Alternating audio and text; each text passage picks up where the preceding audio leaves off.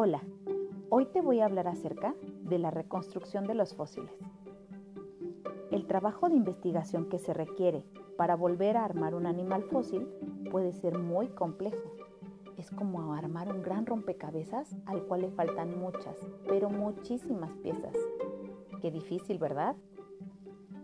Por lo general, solo las partes duras de un organismo se fosilizan y a menudo no se encuentran más que fragmentos pequeños de estas.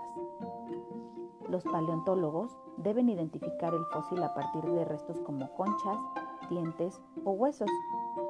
Por lo general, se acepta que las piezas faltantes, con unas pocas excepciones, se parecerán a la de los parientes más cercanos del animal, y estas se emplean como guía para fabricar los reemplazos. Una vez completo el esqueleto, los científicos pueden reconstruir el tamaño, la forma y la postura de la criatura viva. Al examinar los restos fósiles de plantas y otros organismos, pueden incluso reconstruir el ecosistema completo donde vivió el animal. Qué maravilloso, ¿verdad?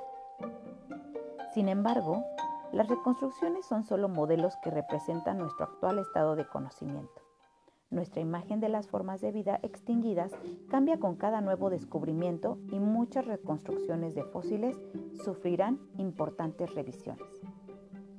¿A ti cuál es la reconstrucción que más te gusta? ¿Cuál es tu dinosaurio favorito?